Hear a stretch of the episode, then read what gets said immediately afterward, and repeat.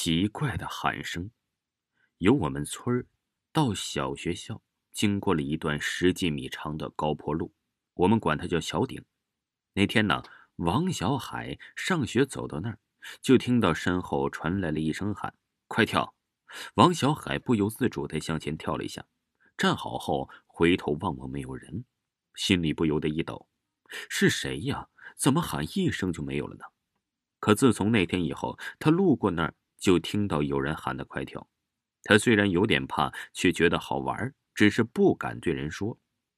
有一天呢，他路过那儿，又听到了快跳的喊声，接着好像有人拉他似的，从车上跳下来，向前跳一下。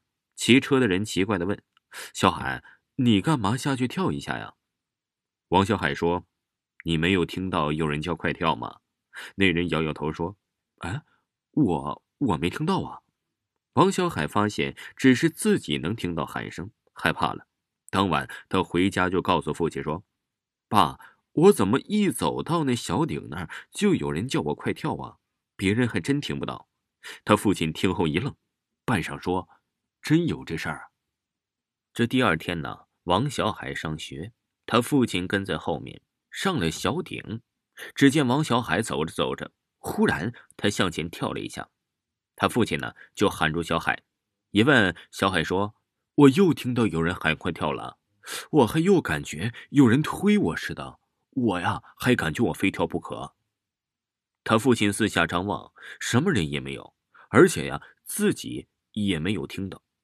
可是这王小海还是感觉耳边有非常恐怖的喊声。他父亲就想，是不是小海最近学业太重，得病了？他父亲呢，就跟他到学校请假，带他到县医院检查。可查来查去，王小海的身体还真是很健康。难道是中了邪吗？当天回家后，他父亲呢就找人哎，要了一张符，偷偷贴在了咱们小海的身上。可王小海走到哪儿，还是感觉有人在喊他快跳、快跳、快跳的。他父亲跟了好几次之后，见小海没有什么危险，就对他说：“小海。”不要怕，叫你跳，你就跳吧。时间一长，王小海真的不怕了。到了那儿啊，一听喊就使劲的跳，而且呀，哼，他越跳越远。后来他参加了县小学生运动员，跳远了还夺得了第一名。于是啊，这庄上人都说，是王小海家祖宗在督促他在跳呢。一晃啊，这王小海哎，小学就毕业了。离校那天，他一个人回家，路过了小顶，突然又听到一个人在大声的喝道：“快跳！”王小海一惊，猛地一跳，一下子跳出了好几米远。他刚站稳，只听到身后有着轰隆一声响，回头一望，我的妈呀！他惊呆了。这一跳啊，真的很管用。好好的路，以他跳的地方为中心，塌陷出一个大坑。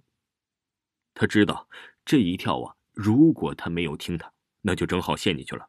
后来呀，清塘修路时，坑里边发现有两枚自制的土地雷，旁边呢还有一具白骨。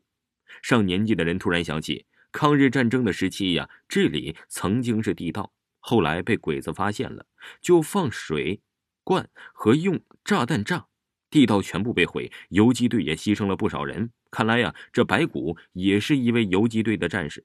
于是人们小心的捧起了白骨，在不远处为这位烈士重新修做了坟墓。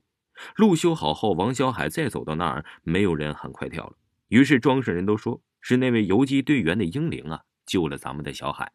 听众朋友，习惯的喊声到这里就为您播讲完毕，请您继续收听。